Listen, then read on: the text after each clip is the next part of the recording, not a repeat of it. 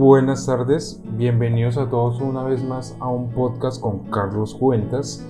Eh, en este programa de podcast que llamamos Reflexiones Astrológicas, mi nombre es Juan José Franco, soy publicista de la marca Carlos Cuentas y pues les doy la bienvenida a este episodio nuevo.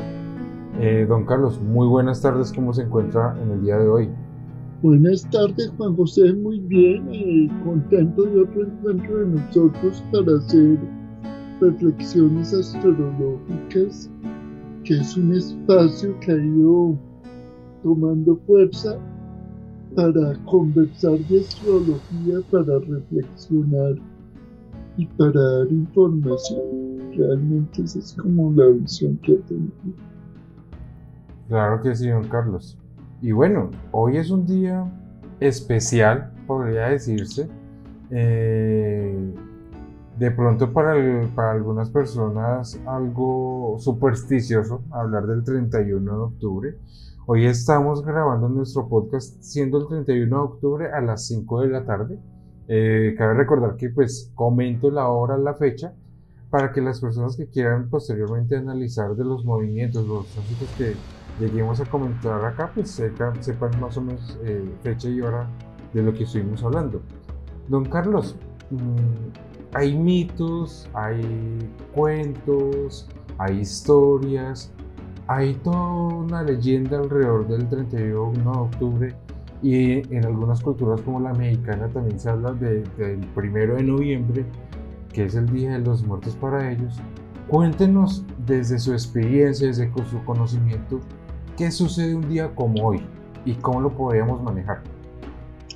Bueno, como bien dices, depende mucho de las culturas, porque está la nórdica, está la mexicana, y hay diferentes visiones del Día de los Muertos y de los vivos, y de el tema de los disfraces. Porque, por ejemplo, para los, para las culturas celtas y toda la parte eh, de Europa que, que tienen que ver con toda la cultura celta, que son alrededor de cuatro o cinco países. El tema de los muertos y de los vivos y de cohabitar y de entrar en un mundo diferente era muy natural. Digamos que el tema de los disfraces tiene que ver mucho con esa costumbre y ese ritual de que los muertos tenían permiso para entrar al mundo de los vivos y no ser reconocidos. Entonces, claro, en esta fecha se utiliza para muchos rituales o desde la luz o desde la oscuridad. Lo utilizan para magia negra, lo utilizan para empoderamiento. Entonces hay muchas eh, razones y que se mueve una energía muy fuerte en medio de todo. Esa es también parte de la razón de, de por qué es tan cautivador este tipo de fechas. Muy bien, don Carlos. Yo le hago esta pregunta porque pues en, muchas de nuestras conversaciones y pues, por fuera de, de, de, los espacios que hemos tenido el podcast y el en vivo, pues en algún momento hemos tocado de, este tema de las tradiciones, eh, hemos hablado mucho sobre el tema de las tradiciones eh, decembrinas, ¿sí? de las fiestas de la Navidad, eh, la historia, su origen, y esa historia también del Halloween, pues ya tenemos esa conciencia, tenemos ese conocimiento de que viene pues arraigado de, de una costumbre inicialmente celta, y que fue mutando eh, posteriormente hasta lo que hoy toman como una fiesta para los niños, para el tema de los dulces y bueno, hay todo un tema alrededor de esto, pero quiero mm, hacerle una pregunta eh, porque eso son reflexiones astrológicas. En algún punto, eh, esta fiesta celta o esta ceremonia tiene que ver con la astrología, se entrelazan en algún punto pues eh, saca tú las conclusiones. Digamos que llevamos ocho días de la energía de Scorpio y el 31 de octubre cae en plena energía de Scorpio. y particularmente este año, desde ayer, entró la energía de Marte Scorpio a potencializar, a fortalecer eh, la búsqueda de respuestas. Entonces, mm, que el 31 de octubre tenga que ver astrológicamente con la energía de Scorpio, con lo profundo, con lo oculto, con las transformaciones, pues me parece que tiene cierta coherencia a nivel energético. Ok, perfecto. Esa es una respuesta muy útil, obviamente, para las personas que, que de pronto tengan esa inquietud y bueno, ¿por qué se da esto? ¿Por qué se da esto en esta fecha? ¿Y por qué se mueve tanto? Evidentemente, eh, siempre hay una curiosidad eh, en algún punto, algo morbosa, pero en, otro punto también, no, no, morbosa, sino también tal vez nostálgica, que podría ser mucho el caso de la, de la cultura mexicana sobre todo, eh, en ese aspecto importante de recordar a nuestros muertos, pero más allá, yo creería y me atrevería a dar mi opinión personal, más allá de, de todos los rituales y todo esto, ese, ese sentimiento de recordar a nuestros muertos es, y que pues en la cultura mexicana eh, lo tratan es como de, venga, recuérdelos para que no se olviden, es como el, trasfondo del mensaje, es recordar de, de, de, cierta manera con mucho cariño las personas que nos acompañaban en algún momento en este transcurso de la vida, en esta etapa, eh, entender que la muerte es simplemente un aspecto más de, de, lo que nosotros enfrentamos en este plano y es recordarlos con ese cariño. Evidentemente, eh, lo que dice don Carlos, el aspecto está, está pasando por, por una energía que siempre va a buscar profundizar qué hay más allá y qué hay después de, después de la vida, qué hay en el otro lado. Pues siempre está ese morbo y esas ganas de, de, investigar un poco más y querer saber más. Míralo, eh, desde el punto de vista, es que los mexicanos no son los únicos. Todas las culturas orientales, desde Japón, eh, China, Corea, todo lo que es la franja de las culturas orientales, tienen el ritual de los vivos y de los muertos y del culto a los muertos, como bien dices tú, como recordación de esos ancestros que traído una información y que en el oriente se les venera, porque es que la visión oriental es muy diferente a la occidental. Entonces, eh, lo que mencionas de momentos de transformación, pues es muy de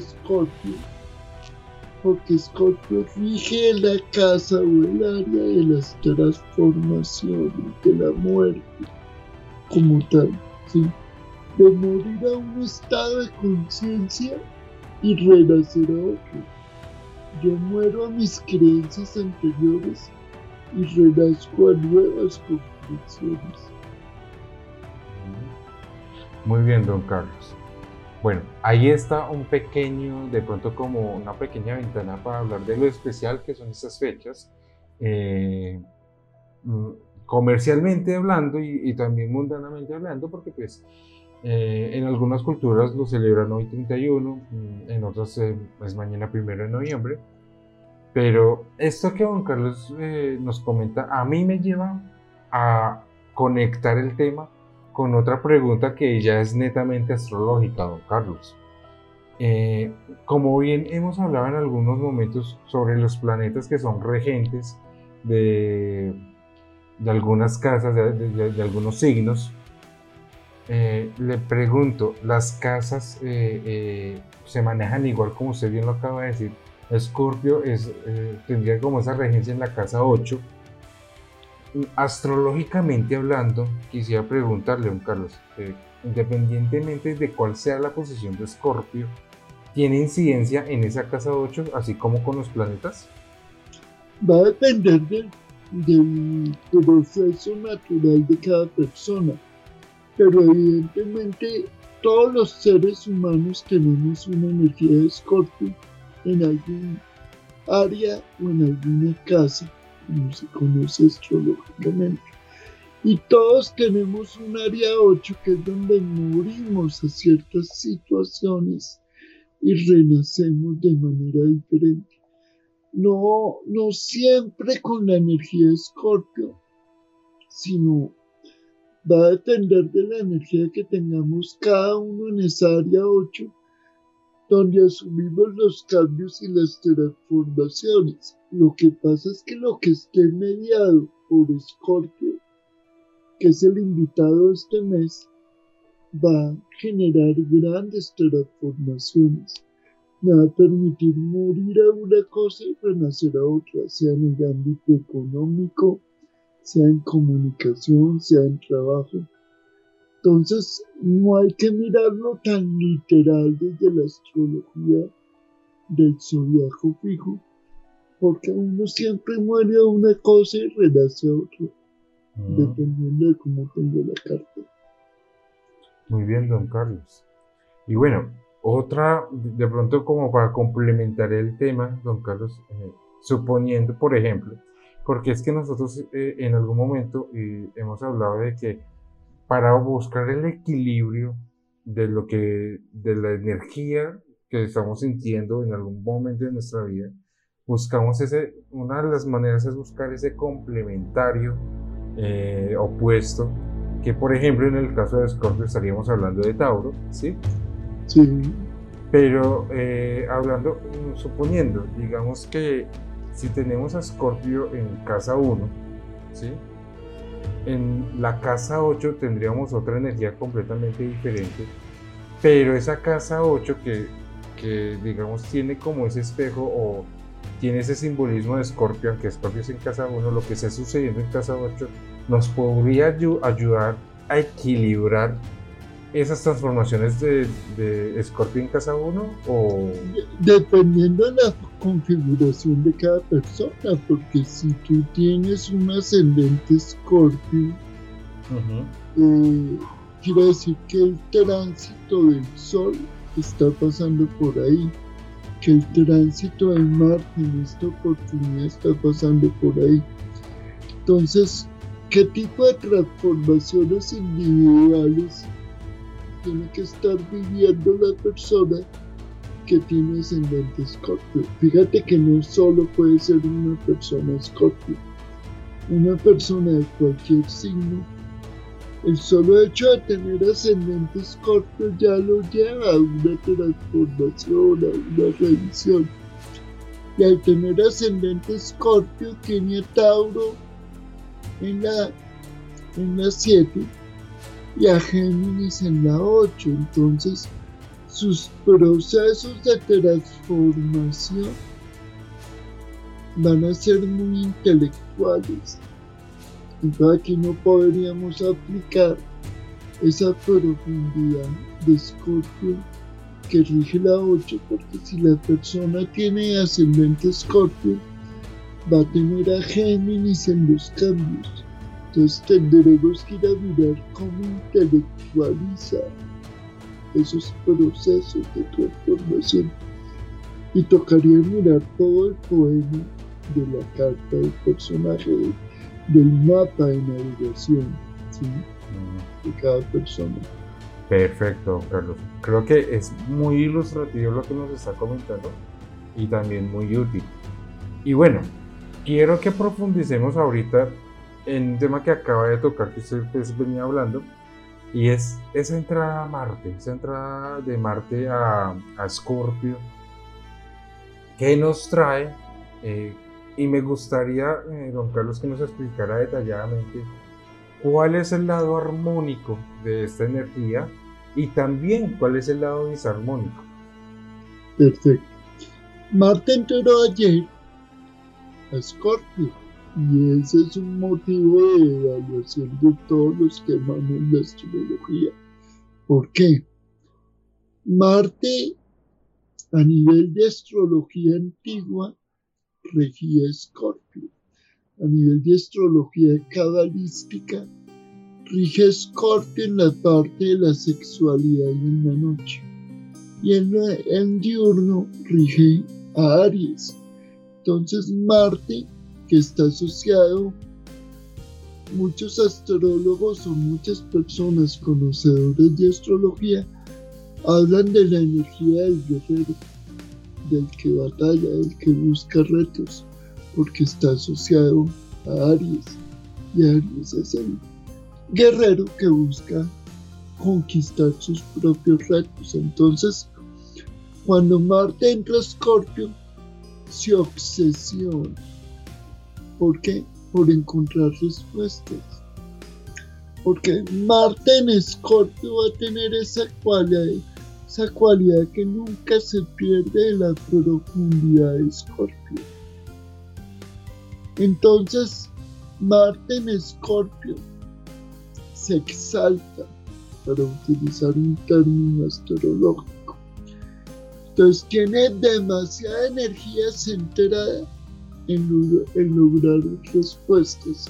Y como el Sol está en Escorpio, va a potencializar, aunque no está muy cerca ahorita, va a potencializar esa necesidad de respuestas porque Marte en Escorpio busca de manera profunda e intensa respuestas.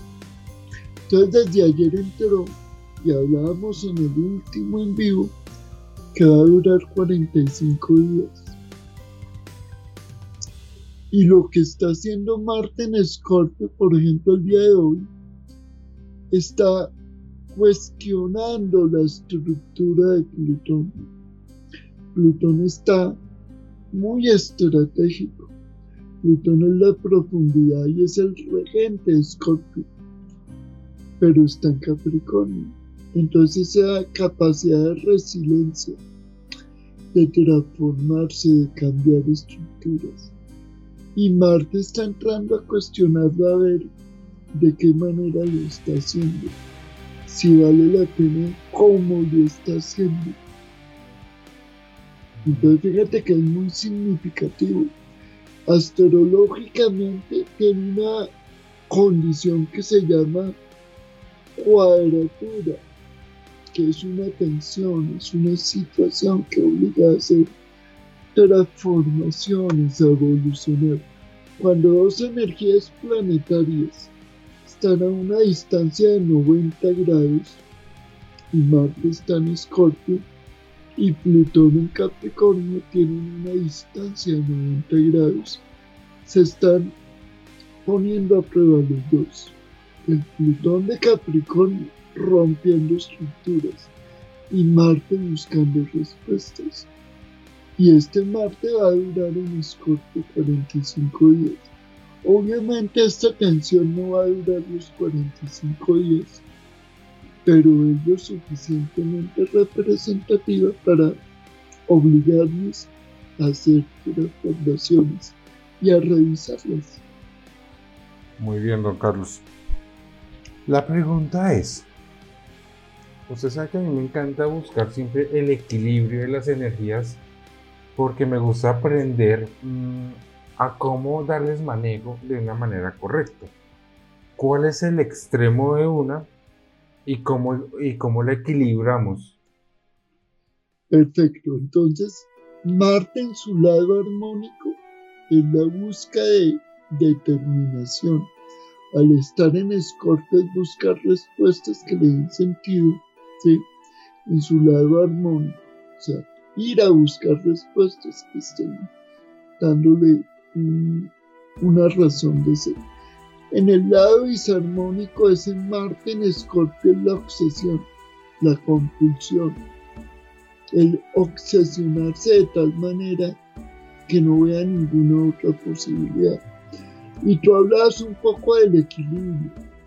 Como Escorpio tiene el frente a Tauro, Tauro siempre nos va a recordar que todo tiene una medida, que hay que ser práctico que la intensidad es buena, pero la obsesión es dañina.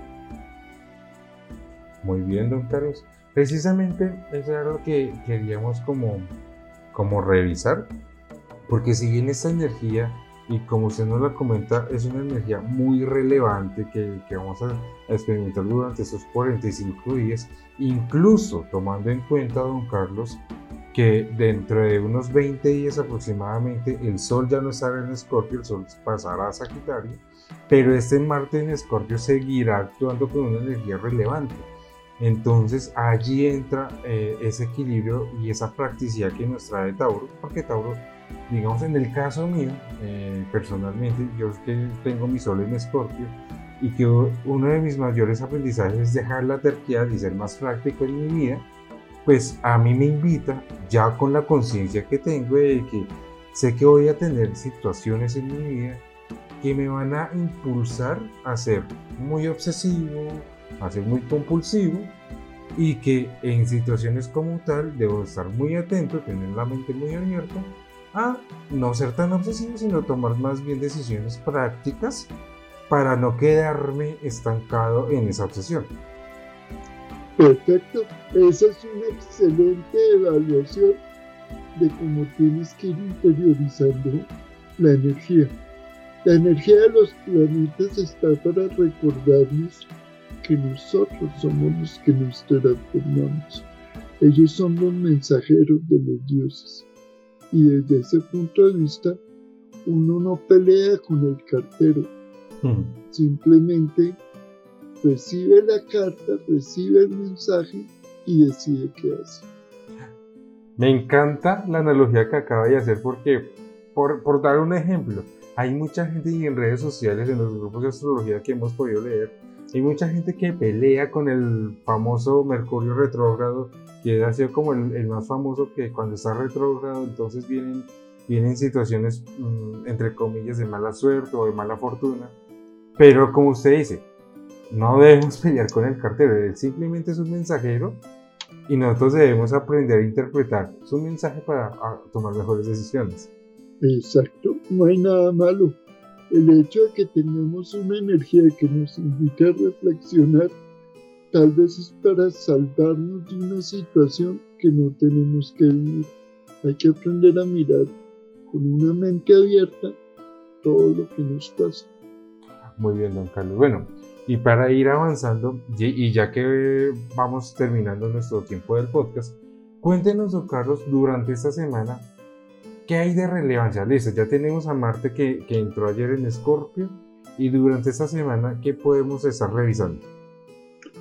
Digamos que dentro del punto de vista de esa entrada de Marte, va a haber un momento culmen cuando Marte toque el Sol, porque ahí es donde se va a potencializar de manera real ese Marte.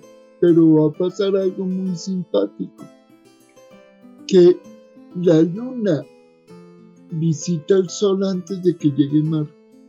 Y tú ya sabes qué pasa con una Luna en conjunción con el Sol. Estamos hablando precisamente de la luna nueva, una luna nueva en Escorpio, eh, bien interesante, don Carlos. Esta luna nueva en Escorpio, entonces, ¿qué nos traería y cómo prepararía también esa conjunción previa de Marte y el Sol? Pues precisamente en el área donde tengamos eh, a Escorpio, la luna llega a generar nuevas sensaciones, nuevos aprendizajes. Entonces, fíjate que hacia el 4 de noviembre, o sea, en 4 o 5 días, lo que va a pasar es que esa luna potencializada por el sol en Escorpio va a ser el preámbulo de nuevos aprendizajes.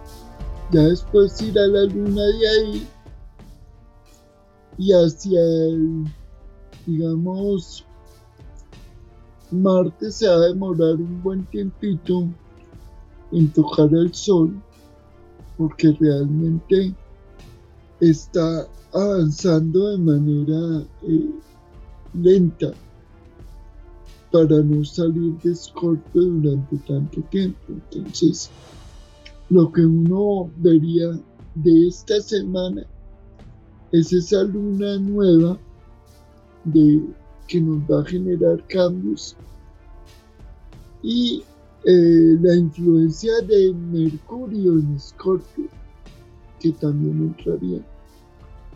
Porque no es solo el Sol, Marte, sino Mercurio va a estar ahí. Y va a estar generando muchas comprensiones desde ese punto de vista. Muy bien.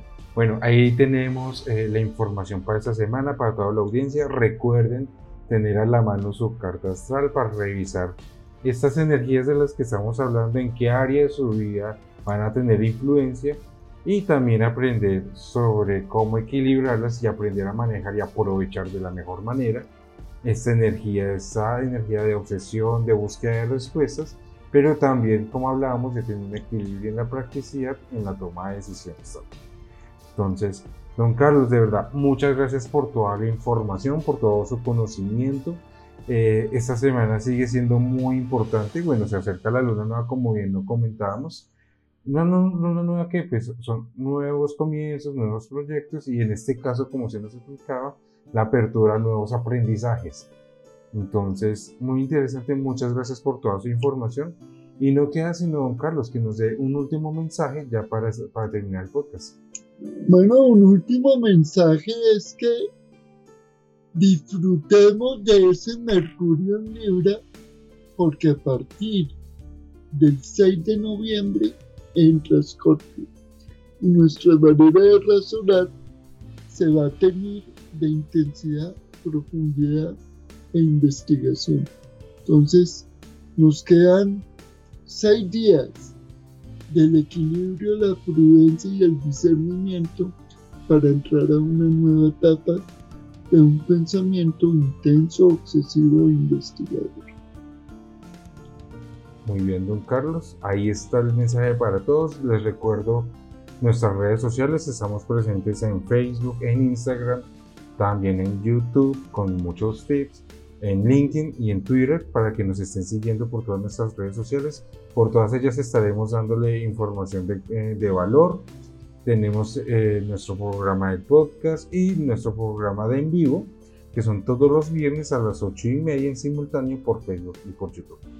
A todos quedan cordialmente invitados. Si tienen también alguna duda, alguna inquietud, por allí mismo nos pueden dejar su mensaje y estaremos muy atentos a leerlos y pues, eh, en lo posible poder responder si tienen alguna duda. A todos muchas gracias por, por su asistencia, por estar aquí pendientes del podcast y que tengan un feliz fin de semana, un feliz inicio de semana. Don Carlos, muchas gracias. Un abrazo para ti, para todos los que nos escuchan y hasta un próximo podcast. Hasta luego, don Carlos. Hasta luego.